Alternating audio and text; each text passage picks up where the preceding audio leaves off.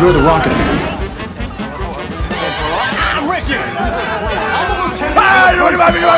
I'd like to take his, his face off.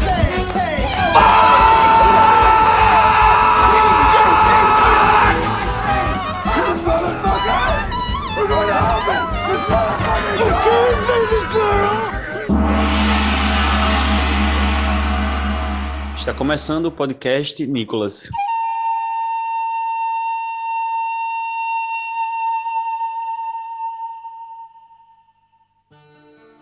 Bem-vindas e bem-vindos ao Nicolas, a investigação aleatória e recorrente sobre a carreira do grande astro, pai, filho, neto, avô, vizinho, colega, irmão, por muitas vezes inclusive colega de trabalho, por muitas vezes profissional de talento, por muitas vezes também nem um tanto, Nicolas Cage. Hoje aqui quem fala com vocês é o PJ nessa, nesse como host desse belíssimo programa. Minha gata acaba de aparecer aqui do lado, acho que ela vai no meu colo daqui a pouco e arranhar minha coxa. Mas enquanto isso não acontece, vou aqui conversar com o meu amigo Roberto Rudinei. Olá, Roberto, tudo bem? Olá, PJ, como você tá? Eu tô bem, obrigado, tá? Bom, cara, pois eu vou perguntar também se você está bem o meu amigo João Paulo Martins. Olá, João, tudo bem? Tô de boa. João, é muito estranho, É estranho né? pra João. caralho. Eu, eu nunca avisei pro pessoal do, do meu trabalho que pra me chamar de JP. Então eles me chamam de João João Paulo. É estranho. E hoje nós não estamos só, nós três, como foi no último programa que nós gravamos, um programa enxuto. Hoje estamos molhados, porque teremos a voz sexy, erótica, sedutora do. Tu, tu é capixaba, Pines? tecnicamente espírito santense, que capixaba aqui Ok. nasce em Vitória, e eu gosto de espírito Ok. santense, que é uma palavra grande, tem mais de 10 letras. Pois vamos falar hoje com o Espírito Santense, que está aqui participando da sua segunda edição do Nicolas, Gabriel Pinheiro, também conhecido como Gabriel Pines. E... Também conhecido como Homem Gostoso. Gente, não acreditem no, no que essas pessoas estão falando. Um rapaz com um belíssimo exemplar de nariz. Agora vocês podem O acreditar. homem mais biscoiteiro de Isso Guarapari. também. E região metropolitana. Guarapari e adjacências. E sul do Espírito Santo. Naquele vídeo clássico em que o cara fala Guarapari minha arte, a arte era Gabriel Pines, uma obra de arte. Que bom que, Ah. que é esse vídeo clássico que você falou e não o clássico de eu dançando de sunga. Eu pensei que ele fala desse também. Eu não vi esse. O rapaz do Guarapari, meu pai, minha arte, ele é conhecido aí? Ele é tipo não, uma na verdade, esse celebridade? rapaz, ele é de Minas. Ele veio Ah, para pro Espírito Santo Mas que filha pra, da pra puta. Vitória numa rave, ficou muito louco e aí ele fez essa homenagem a Guarapari. boa, boa. A apropriação cultural que chama isso aí. Eu queria destacar aqui que o, é a segunda vez que o Pines participa, mas é a primeira vez que ele é convidado. Porque a primeira vez ele, foi, ele se convidou, né? Porque eu me convidei. Isso. Porque vocês lançaram esse podcast no feed que estava dentro do meu servidor sem me avisar. Gabriel Pinheiro, Gabriel Pinheiro demonstrando as raízes anárquicas do podcast Nicolas. Aqui é o MST, tá ligado? MSF, né? Movimento Sem Feed. É perfeitamente, exatamente isso que aconteceu. Ai, caralho, daqui a cinco anos a gente ganha um espaço por uso capião, né? Não, porque aí o, o Iradex fez a reforma agrária e aí Sim. Hoje a gente vai falar sobre Nicolas, sobre Nicolas Cage. E Pra quem já ouve o Nicolas, ou pra quem tá ouvindo por algum motivo pela primeira vez, que ocasionalmente caiu aqui dos, é, de paraquedas, esse primeiro bloco, é, me perdoe, né? Mas não perdoe quem te indicou, porque a sua vida não será mais a mesma. É, esse primeiro bloco a gente de- deixa um espaço para o Cage Fact, o famoso fato sobre a vida de Nicolas Kinkopost, de Nicolas Cage. E hoje quem trouxe um fato sobre a vida de Nicolas Cage é o sempre surpreendente, com excelentes fatos, Roberto Rudney. ah, eu vivi por esse momento. Olha só, lá vai eu, hein? Se preparem. É, o fato que eu vou trazer sobre o Nicolas Cage, eu retirei de uma matéria aqui do The Guardian, escrita pelo moço chamado Hardley Freeman, Homem Livre. Dificilmente um homem livre. E eu estou falando o nome desse rapaz aqui porque eu devo destacar que é um excelente texto. Daria um excelente podcast, seguindo as normas da NPR, né? Porque é um daqueles textos jornalísticos onde o jornalista é um personagem dentro do texto. E o mais legal do texto, do- da entrevista que ele fez com o Nicolas Cage, é que o jornalista ele é um puta fã do Nicolas Cage, cara. Ele dedica uns dois, três parágrafos pra falar da história dele com o Nicolas Cage, dizendo que assistiu os filmes, ficava repetindo as frases. É tanto que ele fala que se os atores fossem o pop, Nicolas Cage seria nada mais nada menos que Bohemian Rhapsody. Eita. Caralho! Eu pensei que era o Rami Malek. É toda vez que eu tô assistindo o filme do Nicolas Cage, eu fico pensando, mamma mia, mamma mia, mamma mia, let me go, não aguento mais. E eu queria destacar um trecho, porque eu realmente acho que você que tá me escutando deveria ler essa entrevista. Eu acho que dá pra nós aqui tiramos alguns Cage Facts dela. É o pequeno trecho onde o Nicolas Cage fala da, da relação dele com o trabalho. ok. Dando um contexto mais, é porque o, essa entrevista rolou, adivinha, no período de qual filme? Sim, Mandy, mas uma Mandy, entrevista claro. de Mandy. E o jornalista perguntou se o Nicolas Cage ele gosta, se ele procura atuar em filmes pequenos, se isso influencia no estilo dele. E ele fala que sim, ó. Absolutamente, eu adoro quebrar formas, tentar diferentes coisas, coisas que os grandes estúdios não estariam confortáveis é, de fazer. Mas nos filmes independentes, ele pode fazer tudo que ele quiser. Ele é um homem livre. Ele é um- uma alma livre, um ser. Um Freeman. Exatamente, é um ser sem amarras.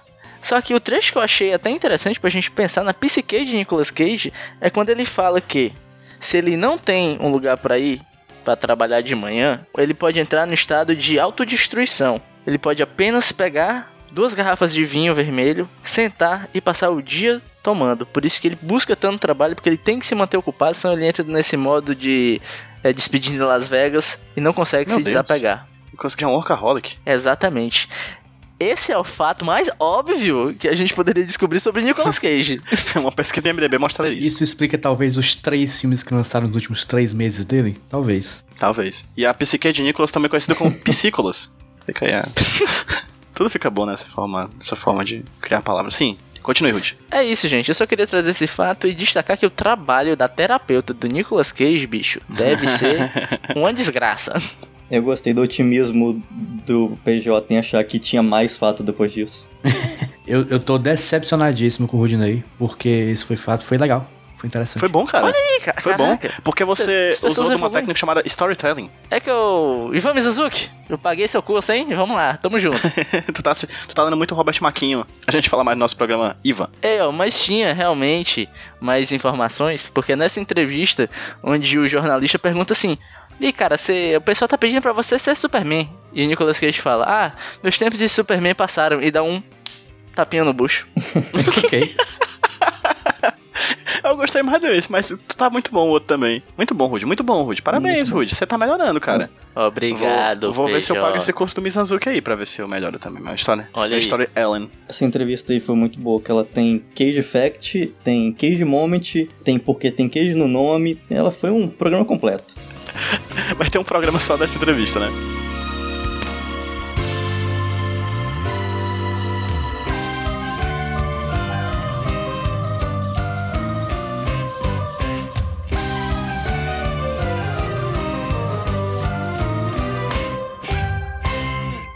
Podcast é uma mídia muito linda, né? Reúne pessoas de todos os cantos do mundo em torno de causas e de ideias, pessoas de diferentes sotaques pensando conteúdo para pessoas de diferentes locais, pensamentos e histórias. Algumas pessoas ouvem para rir, outras para refletir um pouco sobre a vida, né? Outras para se informar sobre o que tá acontecendo no mundo. Esse áudio tá aqui no começo desse programa para algo um pouquinho diferente para fazer você ajudar. Yasmine Andrade é uma estudante do curso de psicologia que mora aqui em Fortaleza. Ela tem 26 anos e desde 2016 ela sofre com um câncer crônico e raríssimo. Depois do esforço tanto dela quanto da família em busca de tratamento, os recursos estão acabando. Então, eles estão precisando de apoio financeiro. Devido ao apelo de uma de suas amigas, a Luísa Carolina, que é ouvinte daqui da casa, a gente veio aqui gravar esse pequeno áudio para ser a introdução desse programa. A gente tá aqui para pedir. Se você puder, Ajude a Yasmine. Existem diferentes formas de apoiar. Basta chegar lá no site desse podcast aqui e ver os meios de apoio. Ou então dá uma olhadinha no texto que tá aí no seu agregador de podcasts nesse podcast que você acabou de baixar. Além da possibilidade de transferir dinheiro, você também pode apoiar pelo site da Vaquinha com o valor que preferir. Como eu falei, as informações e os links estão no texto que tá aí no seu agregador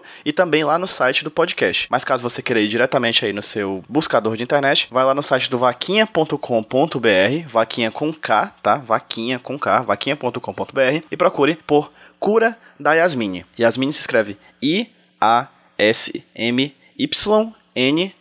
Yasmine. Procura pelo endereço da campanha e apoie com o que você puder. É isso, gente. Vamos ajudar uns aos outros, né? podcast é muita coisa. E dentre elas também pode ser um abraço apertado e uma mão amiga.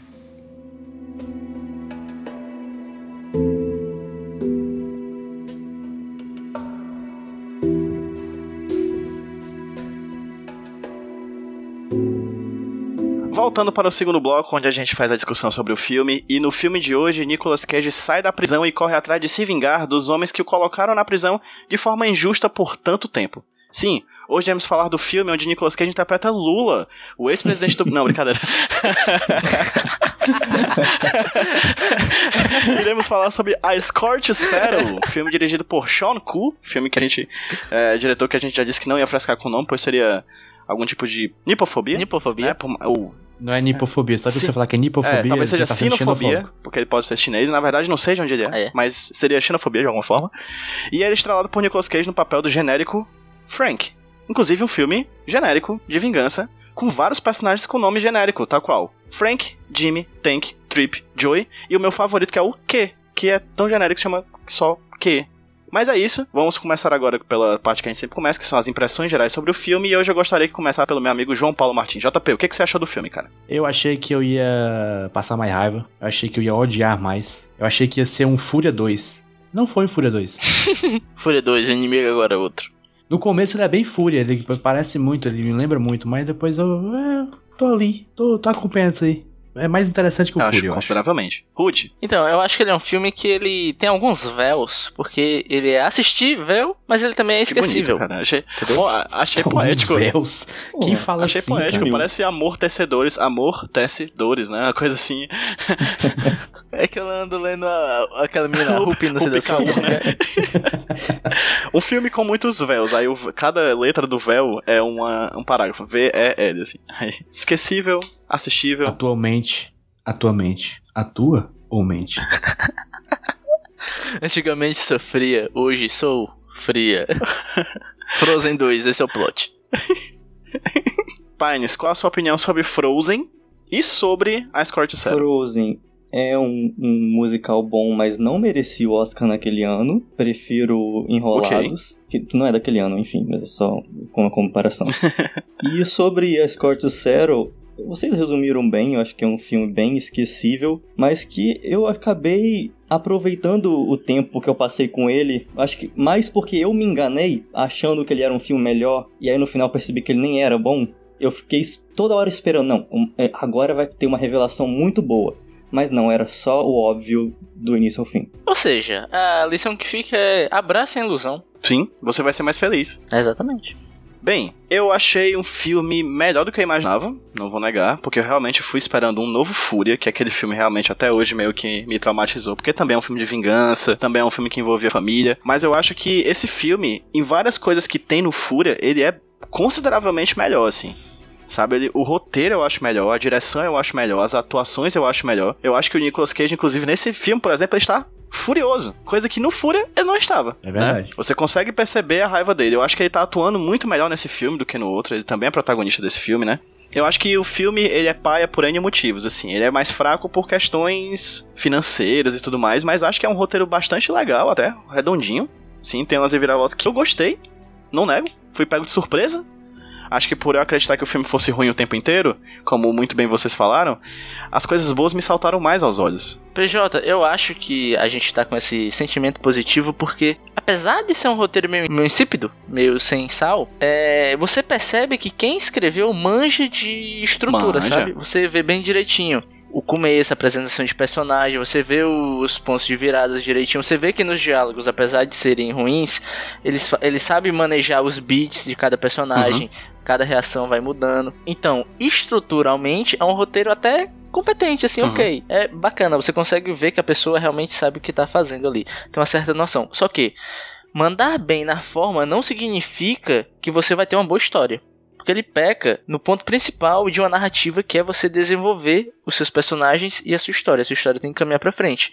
Eu acho que ele se atropela nesse, nesse quesito. É tanto que você vê que algumas interações entre os personagens que aparentemente têm um significado maior, por serem muito sem peso e sem dar o, a o significado necessário pra gente se importar com ela, acaba sendo vazia, sabe? Por exemplo, o lance dele com a prostituta. O mini plot mais sem futuro, assim, da, da trama. Toda a parte que envolve prostituição, não só ela, mas com aquela parada do cafetão, por exemplo. Se você cortasse Sim, aquilo tudo, na- nada do filme seria pior, assim. Na verdade, o filme seria melhor, porque teria mais tempo na busca dele pela vingança, né? O que eu quero expor com esse ponto é o seguinte: você vê que a intenção da, da história, introduzindo aquela personagem, fazendo ela se relacionar com o Nicolas Cage, é você ver que ele, ele é um cara super retraído pelo tempo que ele passou na cadeia, são 20 anos. Com aquela mulher, ele consegue se abrir, consegue ver que ela meio que tem um futuro que ele não tem, que ele sabe que a vida dele vai acabar Uhum. daqui a alguns dias, sabe? Então ele vê nela uma esperança de, ok, pelo menos eu vou fazer alguém ter uma vida boa, vou fazer bem a alguém, coisa que eu não fiz a minha vida toda, que eu falei com todas as pessoas que eu amava, e com essa mulher eu vou dar na mão dela a oportunidade dela ter uma vida melhor. Só que toda essa realização dele se dá depois de uma transa, e tudo bem que às vezes, né, tem um amor de pica que é muito Uhum. pesado. Fica, né? De vez em quando. É, às vezes fica. Mas é tão rápido, é tão Pois sem é. peso, que você olha pra aquilo e fica tipo, ah, sabe? Eu entendi o, o- esse sentimento porque ele tava num, tipo assim, queimando ulti- o último pavio da vela, ele já sabia que ele tava prestes a acabar com a vida dele. Então, a, a primeira pessoa que ele encontrou na, Uhum. na frente dele é a pessoa da vida dele. Nesse sentido, tudo bem. Eu, eu não, assim, como vocês falaram, o- os diálogos não são bem escritos e tudo mais, mas assim, um pouco me importou os, os personagens não serem bem desenvolvidos. Tanto que eu acho que essa cena que vocês citaram do dele no hotel com o cafetão é a minha cena favorita do filme. De tão louca e absurda e, e sem noção. e, e a dinâmica entre os personagens. O personagem do, do menino lá que, que atende ele no hotel é o meu personagem favorito do filme. De tão sem noção que ele é. Que ele, o menino fala most definitely. Tipo, ele fala como se fosse um, um personagem do Dalton Neb. Por algum I'm awfully motivo. sorry, sir. Isso, awfully sorry. Muito bom. Ele tá muito deslocado do filme. E eu adorei porque na- naquela cena ele brilhou. Ele fez sua carreira. Olha aí. Hoje em dia ele ganha milhões. Mas eu acho que é bom a gente voltar um pouquinho, retroceder e pegar ali meio do começo da história, que o lance é que o Nicolas Cage tá saindo da cadeia e a gente tem a relação do Nicolas Cage com o filho dele, né? Que ele passou 19 anos sem olhar a cara do filho. Eu acho que isso é um ponto, teoria interessante, mas na prática mais ou menos. Ele passou 19 anos sem olhar pro filho e o filho virou o Tom Hardy, né? o Tom Hardy mais entroncadinho, né? Mais menorzinho. É, eu vou te dizer o que é que eu gostei do filme, certo? E vou dizer por que, eu não gostei tanto dessa parada, desse plot da prostituta. Pra mim, diferente do Fúria, e vai ser, a, acho que a coisa que a gente mais vai comparar, vai ser o nosso referencial teórico, né? De coisa ruim. Diferente do Fúria, esse filme que a gente viu, Scorch Zero, pra mim é um filme verossímil. De que forma? O Nicolas Cage parece velho. Ele age como velho, ele age como cansado, Cara, o filme, ele eu- age, ele, ele tem um cansaço no filme de uma pessoa que está cansada de viver. Como o personagem do Nicolas Cage. Não é que nem no Fúria, que ele tá cansado, mas o filme tenta mostrar o tempo inteiro que ele é o fodão. Que não é. Nesse filme, ele não é. O bicho apanha, o bicho é, se fode, o bicho leva tiro, o bicho se vai, se vai se apanhando com o decorrer do filme, ele vai, ele vai se fudendo com o passar do filme por causa que ele sofre de, de insônia. O personagem é cansado e acaba se tornando verossímil. A única coisa que foge pra mim do filme é a dimensão da prostituta, porque aí ela transa com ele e se apaixona por ele. Porra, sabe? Não, peraí, eu acho que ela não se apaixona não, brother. Eu achei que quem se Não, é, apaixonou depois foi ela ele. meio que foge, né? Ela é só Uhum. um migué, né? Ali parece um primeiro momento, assim. Isso, eu sinto que, que essas essa relação dele com, com esse núcleo da prostituição é o que mais foge da verossimilhança pra mim do filme. É um filme que eu acho ele muito competente em contar a história que ele conta. Né? Inclusive, as decisões de, de fotografia, as decisões de edição, as decisões de trilha sonora, as decisões de, de, de narrativa do filme, de fato, são muito, todas decisões muito melhores do que a do Fúria, assim sabe? Eu acho que realmente é um filme bacana. Enfim, que peca terem dado mais importância, inclusive financeira pra ele, Uhum. não sei. Eu tenho a impressão que, que esse filme é um roteiro bom que. Roteiro bom, assim, mais ou menos. Um roteiro que funciona, mas dirigido porco, sabe? Falta uma revisão nesse roteiro, Uhum. falta um produtor pegar e falar, peraí, negada, vamos trabalhar um pouquinho mais. Ou falta Pois é, confiança. fa- faltou alguém, alguém Isso, olhar pro concordo. roteiro e confiar mais. Porque uma comparação que dá pra fazer com o roteiro desse filme é com o de Coringa, que tem uma reviravolta muito Sim, parecida. verdade, eu pensei nisso. E Coringa comete o mesmo erro que é tem que mostrar flashback pro público entender o que É. aconteceu. Verdade. Caralho, é igual. Todd Phillips imitando. A linguagem cinematográfica do filme, em geral, ela é bem. Não vou dizer que ela é ruim, eu vou dizer É. que ela é muito Simplória. previsível. Por exemplo, esse personagem velho, eu preciso dizer que ele está velho. Como é que eu vou fazer? Eu vou mostrar um- uma cena de um segundo e meio lá atrás, mostrando ele jovem. O Nicolas Cage está tendo um ataque, tá tendo. tá bêbado, não tá se. sabe? Ele tá passando mal. Aí o que, que é que você faz? Você Uhum. balança a Uhum. câmera, bota um efeito no Nicolas Cage, dele se jogando no chão. Aí ele peca muito, nossa. Porque assim, queira que não queira, apesar do filme começar com algo escrito, que é um roteiro, ele é, ele é uma mídia primariamente visual. Então, você tem que me mostrar as coisas, sabe? É o famoso. Show me, don't tell. é, me, me mostre e não me conte, né? Que é diferente de um livro que, por exemplo, na hora que eu vou mostrar esse personagem velho como ele era antes, eu posso entrar na cabeça do personagem e contar o que ele tá pensando, etc, etc. No filme, não. No filme, você não tem é, essa oportunidade de entrar dentro da cabeça do personagem. Você tá vendo de fora. Você é uma pessoa que tá fora da experiência. Você é um, um- um sujeito mais passivo no filme. Então, o filme ele tem que te dar algumas opções pra te contar a história sem precisar ser óbvio desse jeito, sabe?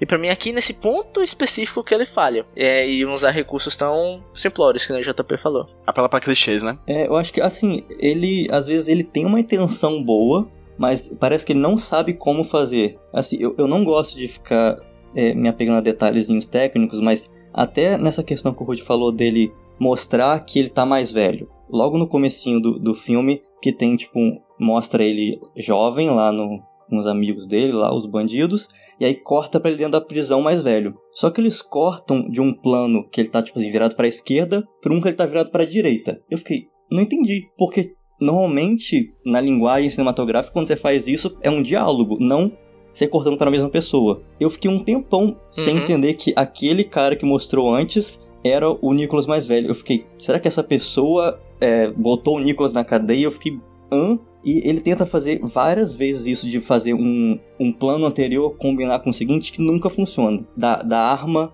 apontada para a câmera que vira o Q no, no, no bar, só que não tá bem alinhado. Do pano sendo jogado em cima do cadáver, virando a luz do, do farol batendo na câmera, mas tá um foco horrível. São boas intenções, né? Exatamente, mas ele nunca acerta tecnicamente no que ele tá tentando fazer. Na coisa do, do passado, do flashback, eu tenho que falar que eu particularmente gostei muito do casting do filme, porque realmente esses atores do passado parecem bastante com os atores do futuro, assim. Eu acho o ator que faz o Nicolas Cage muito parecido com ele, velho. Não é necessariamente dizer que o ator é feio, né? Como alguns ouvintes podem pensar, não é isso. É só que o ator tem uma diagramação um pouquinho problemática, assim, que parece com a diagramação. É uma coisinha assim que você diz assim, ok, beleza. Quando esse aqui chegar na andropausa vai ter um probleminha, assim, visual. E, a- e os atores parecem muito, cara, do passado e do presente, sabe? Realmente eles são muito parecidos entre si. Eu achei muito interessante. Eu não tenho esse conhecimento de causa. Esse Nicolas Cage jovem foi o melhor Nicolas Cage jovem que a gente já viu aqui em algum filme. Mas completamente melhor. Completamente É. melhor. Verdade. Ele é melhor do que o Weston Cage, filho do Nicolas Cage, fazendo o Nicolas Cage jovem em Fúria. Vocês que conhecem melhor assim a fisionomia do Nicolas Cage, nesse filme ele tá velho simplesmente porque ele é velho na, na atualidade ou ele tá atuando muito bem o papel de um velho? Eu acho que é as duas coisas. ele é velho, mas, mas também tá atuando muito bem no velho, naquela corrida de cambalear sempre, tá sempre um cara de, de fudido.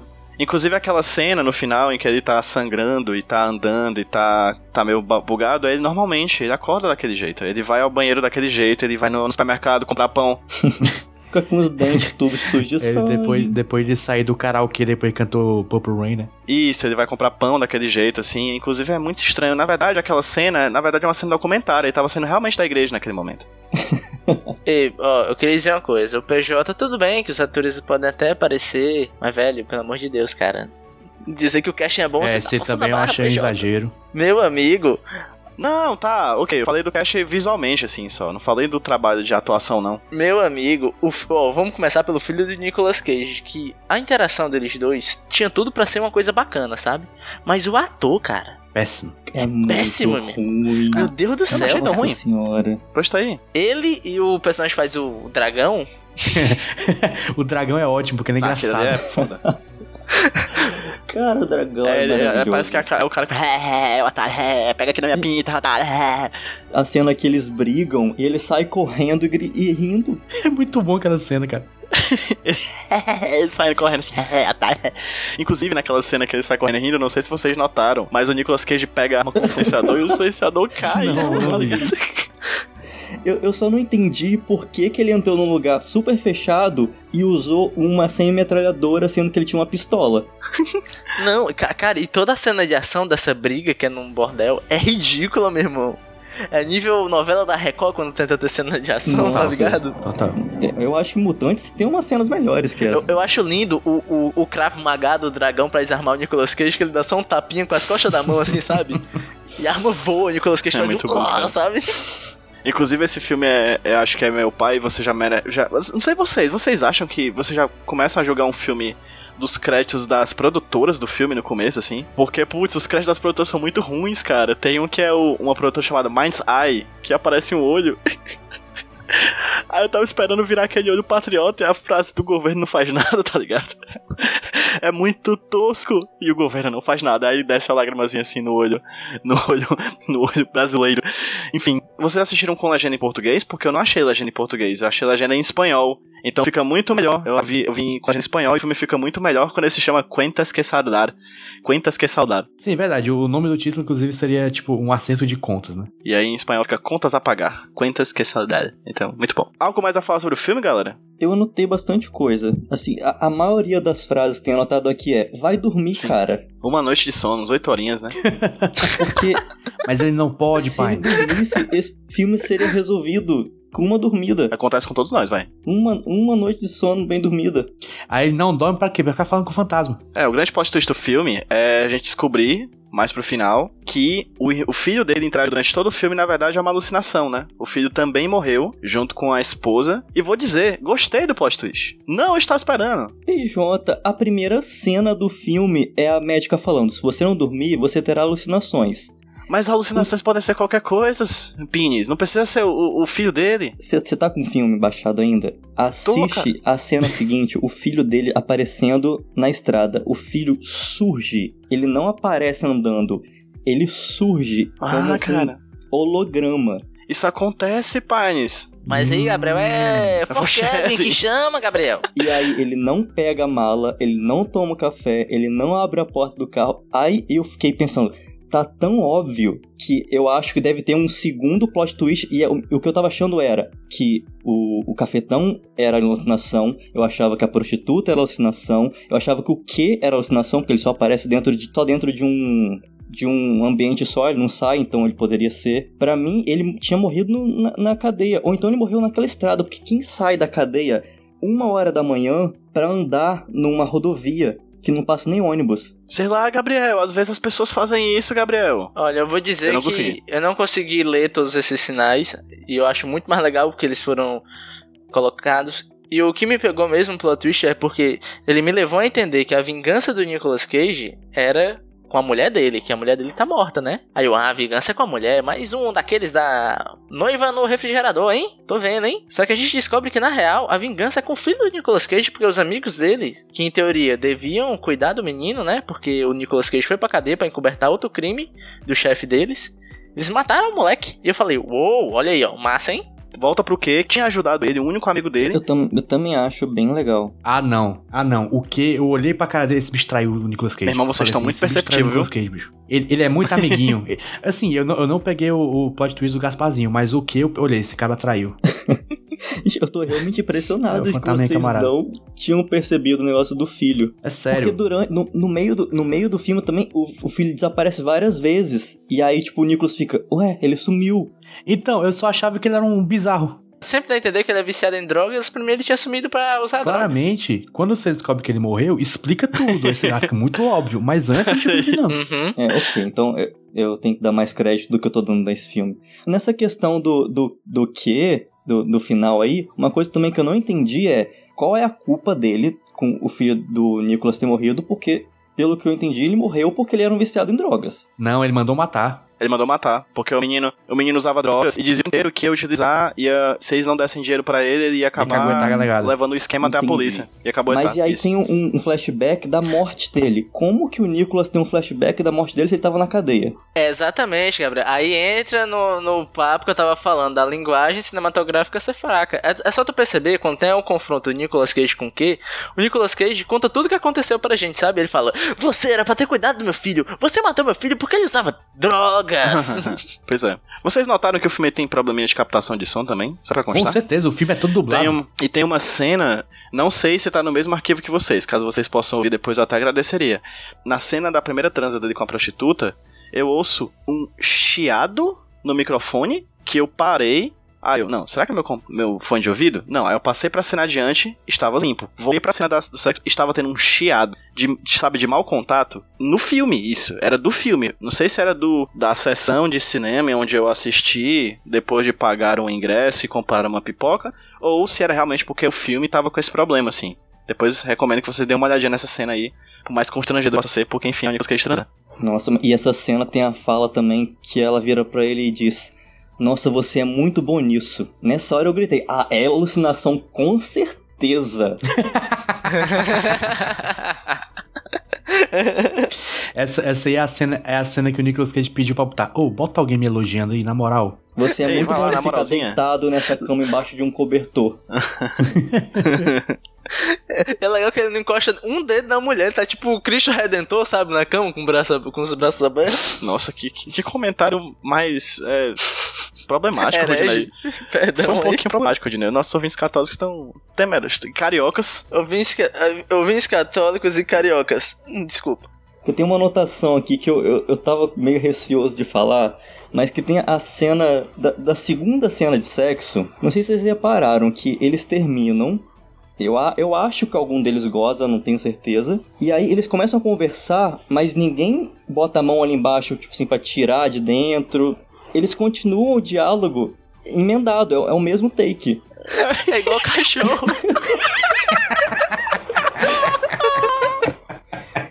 Eu fiquei. Eu não consegui prestar atenção naquela cena, eu tive que voltar do começo, porque eu fiquei esperando alguém fazer um movimento. Só na segunda vez que eu prestei atenção no diálogo.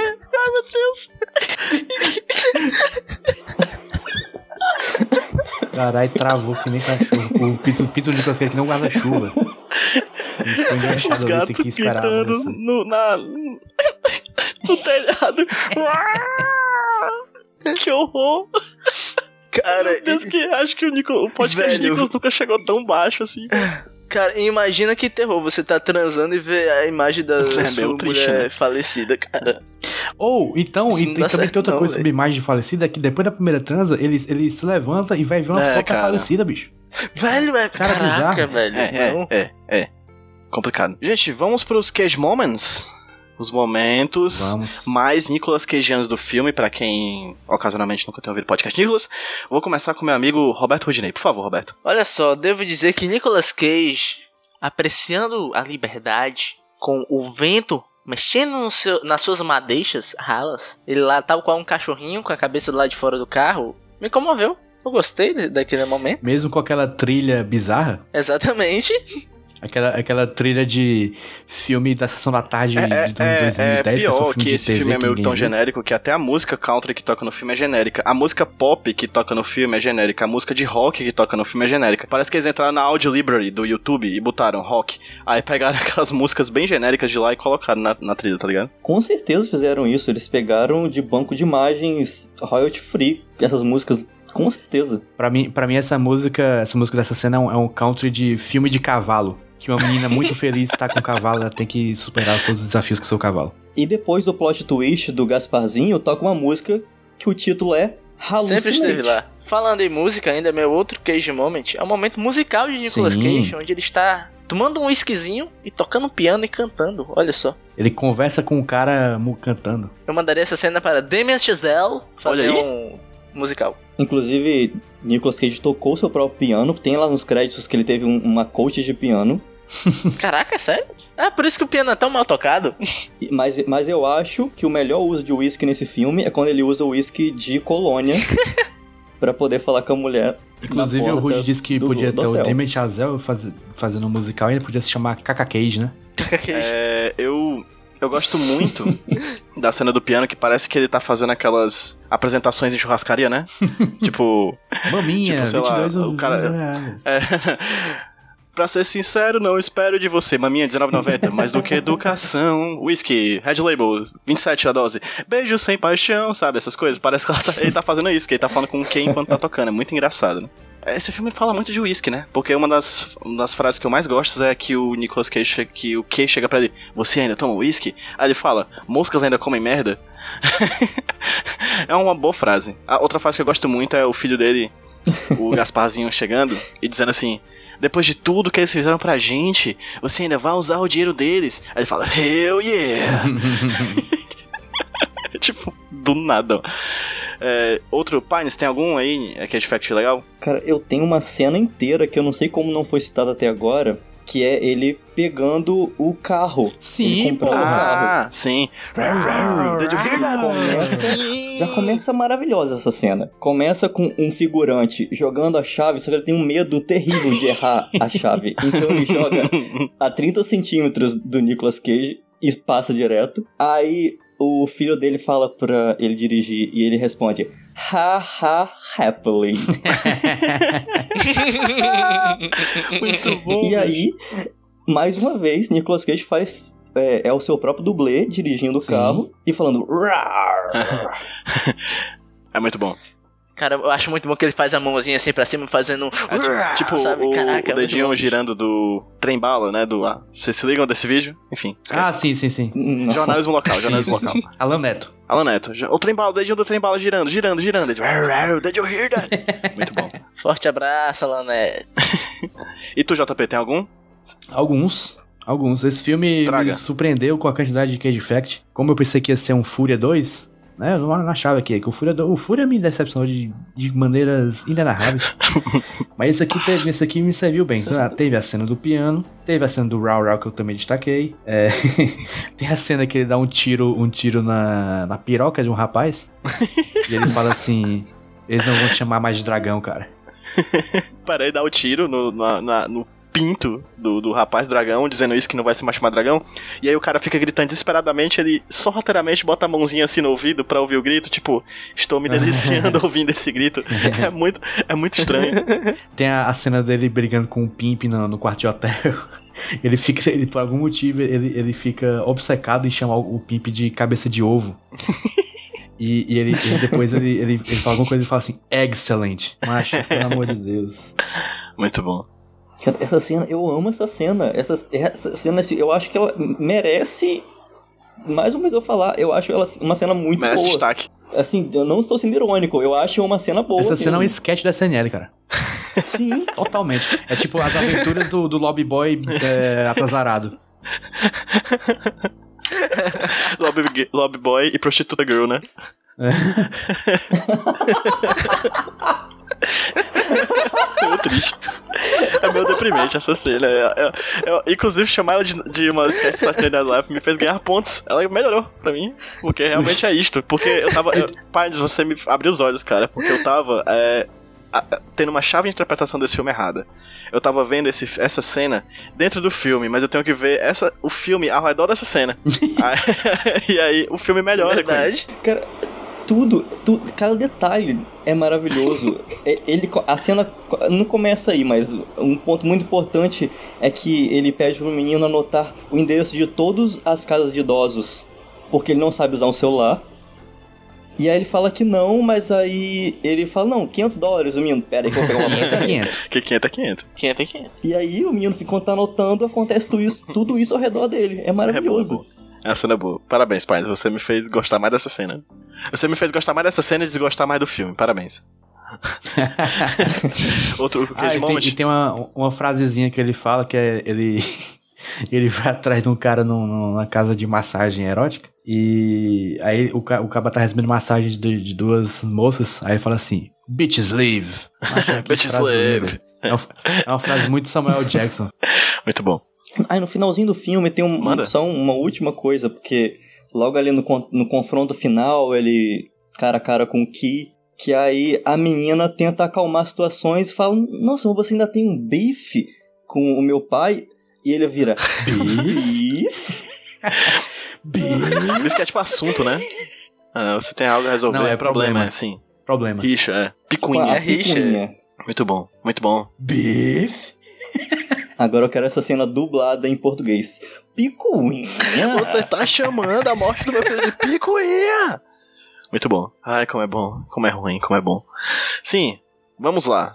Notas. O momento que a gente dá a nota para o filme e para o filme como filme do Nicolas Cage. Vou começar com o meu amigo Juan Pablo Martinez. Por favor, JP. Não começa comigo, não. Tá, então não vou começar não. Começa comigo, não. É, vou começar então com o Rudinei. Rudinei, Quero também não. Então tá, Pines. Eu não pensei não, mas eu posso Porque aqui falar. aparentemente ninguém quer dar essa nota. Eu não desgostei do filme, mas não assistiria de novo.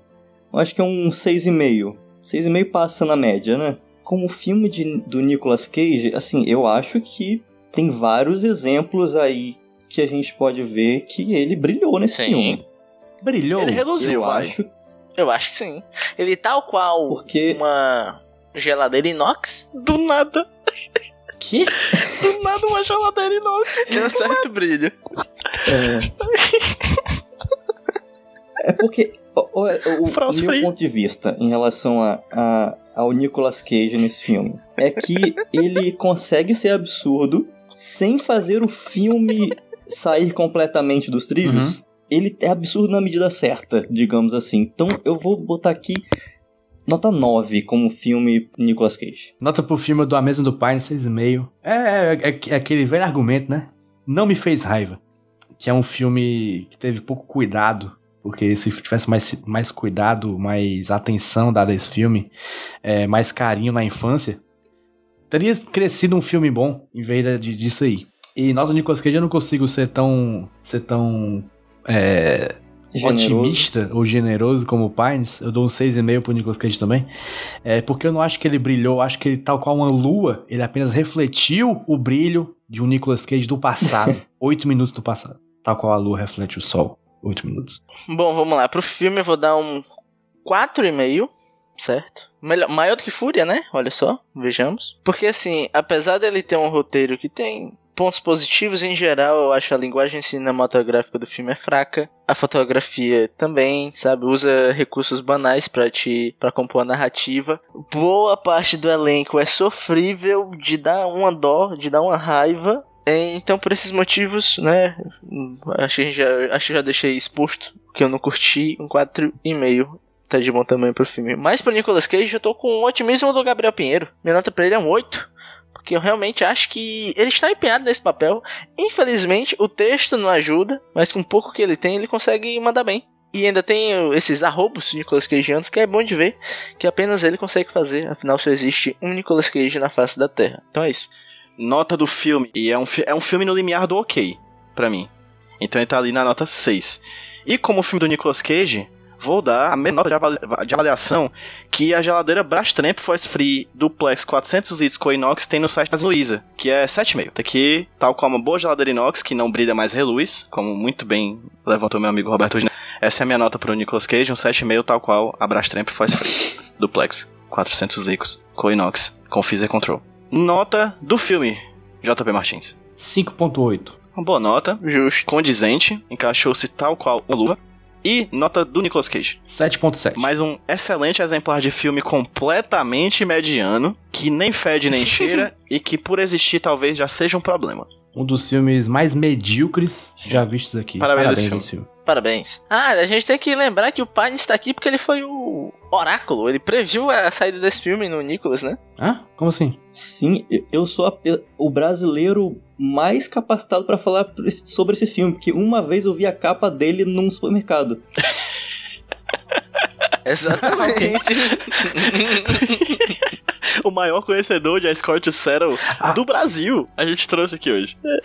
Especialistas, viu? Tá pensando que aqui a gente só trabalha com qualidade.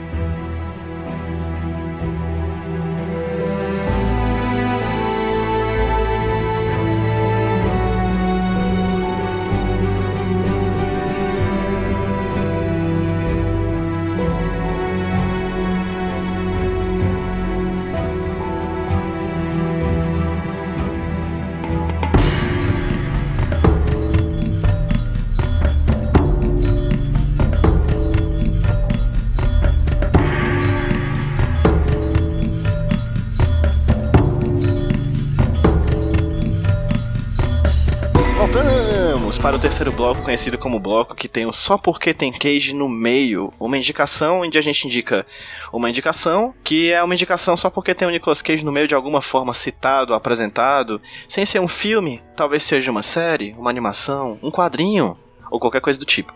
Hoje quem vai indicar alguma coisa só porque tem Cage no meio é meu amigo JP Martins. Por favor, JP, não reluza. Valeu, Nossa Senhora. Ok.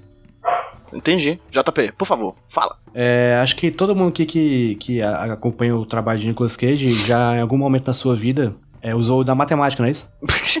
Sim. Sim, Aquelas é, correlações sem nada a ver uma, co uma coisa com outra, tipo Nicolas Cage fazer filme e, e helicóptero cair Sim, na, exatamente. É tipo essa, essa, foi essa relação que eu fiz agora. Mas é porque o, o porquê tem que. passou da quarta série, sim. Mas porque o porquê tem queijo no meio hoje tem a ver com Oh, matemática. meu Deus. É, eu não entendo nada de matemática, mas Beijo, existem, fórmulas com eixo Y e X que formam curvas, né? Parábolas. A nossa ouvinte Bruna, tá sempre falando com nós lá no Twitter. Beijo, Bruna. Beijo, ela Bruna. mandou uma fórmula pra gente. Uma equação que se chama a curva de Nicolas Cage.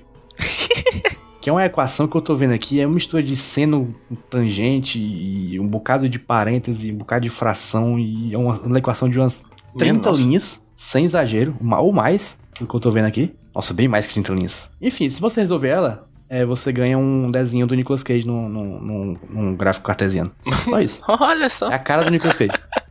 Boa A gente vai escalar a Luísa Lima, em mestre. matemática. Pra, pra ela resolver essa equação no, na- no quadro branco. Em uma aula sua na Universidade Estatal do Ceará. Fica aí a- o desafio pra Luísa Lima. Que assim como Gabriel Pinheiro e Miguel Legalzão, participou duas vezes do Nicolas. Se a Luísa resolver, a gente faz um mês com episódio semanal. Menos um dia, menos duas semanas. Rapaz. Agora nós três temos um, um score to zero.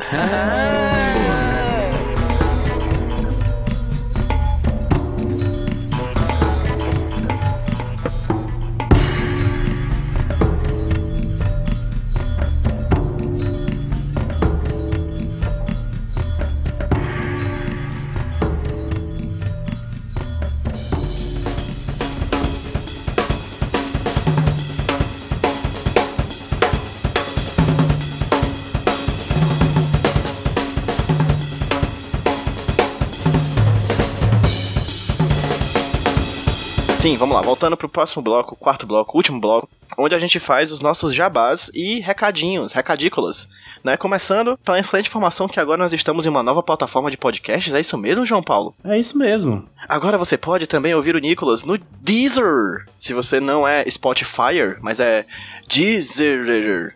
Você pode ouvir o Nicolas por lá, porque agora o JP soube, viu aí, notou que nós estamos com todos os nossos programas devidamente cadastrados nessa nova plataforma aí, pra você ter mais acesso às nossas vozes e a esse podcast incrivelmente terrível. Olha só, aquela ouvinte que perguntou se a gente tava no Deezer, a Haru Pontes, né? Era ela? Acho que sim. Não tem mais desculpa, hein? Tem que escutar agora e indicar pros amiguinhos. É obrigado a escutar. É assim, é obrigação moral, senão não sei o que vai acontecer. Nada. Mas isso aí. e aí, pessoal, como é que vocês estão? Passando um áudio, um áudio aqui rapidinho, tô na parada de ônibus esperando o busão, então vou ser ligeiro para evitar que meu celular consiga um novo dono em breve. Bem, no próximo dia 30 de novembro, de 8 da manhã às 7 da noite, vai rolar o primeiro Assuntar, a maratona de podcasts do Ceará. Ela vai acontecer na biblioteca da Universidade de Fortaleza, a Unifor, como eu falei, de 8 às 19. A entrada é gratuita, mas precisa de cadastro. Se você quiser ouvir tanto o pessoal do Cinema com Rapadura, do Iradex, o Caio, aqui do, da Rede Iradex Produções Associadas, a RIPA, vai ter o pessoal também do Chá com Rapadura, diretamente de Londres, via, via FaceChat. Também vai ter o pessoal do Budejo lá, enfim, vai ter muitos podcasts cearenses interessantíssimos, vai ter podcast sobre vai ter bate-papo sobre podcasts jornalísticos, enfim, uma programação super diversa. E vai ter eu também, eu e a Jeane, lá do podcast aos 30 aqui também da RIPA. A gente vai gravar um podcast no intervalo de uma das palestras, de um dos bate-papos e tal. A gente vai gravar um podcast lá na base do improviso. Então, se vocês quiserem participar desse evento maravilhoso, chega lá pela Unifor no dia 30 de novembro. Mas antes, se cadastre, antes assine lá, faça seu cadastrozinho rapidinho no Simpla. Se você quiser saber mais sobre esse evento, vai nas redes sociais do Assuntar, arroba Vamos Assuntar, arroba Vamos Assuntar, no Twitter e no Instagram. Lá você tem mais informações e os links para chegar lá pelo site do Simpla para poder se cadastrar e poder né, fazer parte desse evento que tem tudo para ser histórico, primeiro de muitos, né? Então chega lá pelo Assuntar, gratuito, estaremos lá nós de corpo presente, muito mais do que as nossas vozes, estaremos lá papeando, conversando e jogando altas ideias pro presente, sobre o passado, o presente e o futuro da podosfera cearense, tá bom? É isto, é, lave meu ônibus, é, é ele mesmo, então tchau gente, até mais. E é isso, vamos agora pra parte do Jabás, começando pelo nosso amigo Gabriel Pinheiro. Gabriel, Gabriel Pines, ou como diria nosso amigo Lucas Clementino, Lucas, cadê você, rapaz? Por onde anda? Fica aqui aquele abraço, Grande Lucas. Lucas. Abraço, Lucas. Perdido Lucas, que jogou Lucas como Flaco. lateral esquerdo, Na vara da Luibes, família. aquele abraço. A dica aí pro Gabriel Pines. Gabriel Pines, por favor, fala aí onde as pessoas conseguem te encontrar nas redes sociais. Eu estou aí disponível em qualquer rede social com arroba GabrielPin, P-I-N. Eu não tô fazendo muita coisa ultimamente. Oh, meu Deus. Mercúrio retrógrado. Talvez volte. Uma promessa aí. Ah, Opa! Talvez volte. O futuro do Mercúrio Retrógrado está nas Vamos mãos de Gabriel. Pines. sim. Mercúrio retrógrado, que é Aí, um podcast da casa, né? Uhum. Se Deus quiser, ele volta aí. Vamos torcer. E o como nome é Operações da PF, Gabriel? Como nomearam Operações PF, tem dois vídeos lá, tinham três mais um, a Globo Porra, divulgou. Globo. E é isso, talvez volte também. Muito menos provável. Mas é isso, se quiser ver muito, tem no Facebook, mas você não quer ver muito. Quer sim, porque eu- vamos encher a bola do Gabriel, que ele é um cara talentosíssimo. Talentosíssimo? Escreve para um cacete, ele é muito bom no que faz. Seja lá o que ele estiver fazendo, ele é sempre bom.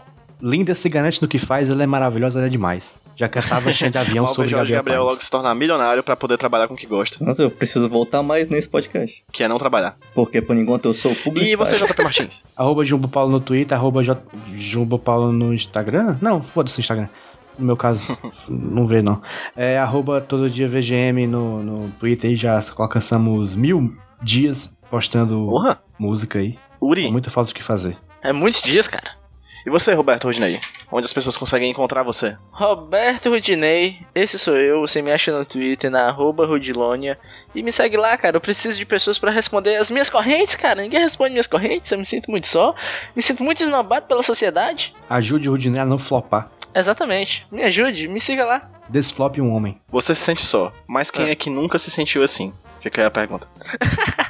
Quem quiser me encontrar nas redes sociais, arroba no Twitter PedroPJBrandão e procura também arroba no Twitter e no Instagram, arroba HQ Sem Roteiro, meu podcast sobre quadrinhos bonitinho, fofinho, cor mais linda do mundo, parece o bebê Yoda. Ouça o especial de Watchmen. Isso, né? A gente tá lançando no decorrer desse ano, começou agora em outubro, o Vigiando Watchmen, que é um programa analisando cada uma das edições da revista em quadrinhos do Watchmen, né? Aproveitando aí o hype da série da HBO que tá saindo aí enquanto a gente tá gravando esse podcast. Mas vá preparado pra ficar inteligente, viu? Que é programa de gente inteligente. Só tem gente inteligente Eu gravando. vi, é muito bom. Esse primeiro programa são 2 horas e 20.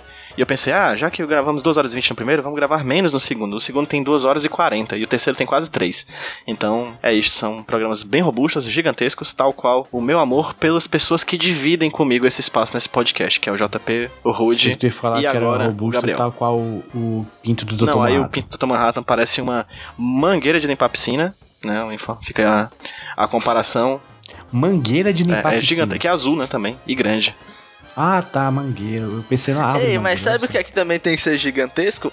Os seguidores Isso, do Nicolas é no verdade. Twitter e no Instagram também. Gente, segue a gente, por favor. Precisamos de ouvintes. E outra coisa que eu queria pedir também pra aumentar um pouquinho são comentários. Uhum. Comenta, gente. A gente- Nós precisamos de críticas. E ouçam, e responda, pode pesquisa mais ainda. É, exatamente. Responda pode pesquisa e, se possível, escreve pra gente o que você acha do Nicolas, o que poderia melhorar aí nos comentários do, no site do Iradex ou manda no Twitter. A gente gosta de receber coisas. E agora vamos fazer o sorteio do próximo programa. O programa antes do Natal, né, JP? Segundo tuas agendas aí. A gente já tem um programa de Natal aí, que a gente já sabe qual vai ser o filme que a gente vai assistir, discutir. Mas antes desse programa chegar, a gente vai assistir um outro filme que vai estar nas mãos aí. O futuro do podcast Nicolas está nas mãos de Gabriel Pinheiro. Que filme a gente vai assistir? Gabriel. Se for um filme muito ruim, vai ser um Nightmare Before pariu. Christmas. Nossa, ok. Ai, é, talvez o filme seja melhor que essa piada. Vamos lá. Brastemp. Nossa, aí. O sorteado foi número 39, Códigos de Guerra, do ano de 2002. Que filme é esse, hein? Dirigido por John Woo, cara das pombas. Das pombas? É o cara do É, Alto Face. Todo, todo filme dele tem pomba. E o personagem é o Sargento Joe Anders e o nome original é Windtalkers. Eu tenho uma história Códigos com esse filme. Tem Christian Slater e Mark Ruffalo no filme também. Olha aí. O homem que viria a ser o Hulk e o homem que viria a ser o, o Christian Slater. O homem que está muito gato em entrevista com o vampiro. Que viraria o Mr. Robot. É, Mr. Robot, é. Eu assisti tudo, sei de tudo aí, tô ligado. Em que inclusive tem um plot twist igual ao Olha hoje. Olha só. Estamos surpresos, estamos surpresos. É isso, gente. Muito obrigado por ouvirem mais o Nicolas. Obrigado, Gabriel Pinheiro, pela sua participação. E desculpa qualquer coisa. Obrigado a vocês por me convidar. Na próxima eu me convido e a gente vai revisando. vamos, vamos, vamos que vamos. valeu, JP, valeu, Rude, valeu vocês que ouviram o podcast Nicolas. Até semana que, até semana que vem, não, desculpa, Emília. Até daqui a 15 dias. Tchau. Tchau. Até. Tchau.